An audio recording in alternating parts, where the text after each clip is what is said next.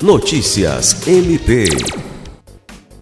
Com o objetivo de compartilhar experiências e fortalecer os laços de empatia, respeito mútuo e dividir tarefas do cotidiano, o Ministério Público do Estado do Acre, por meio do Centro de Especialidades em Saúde, SES, realizou na última quinta-feira, 7 de abril, uma reunião interna de alinhamento com sua equipe técnica.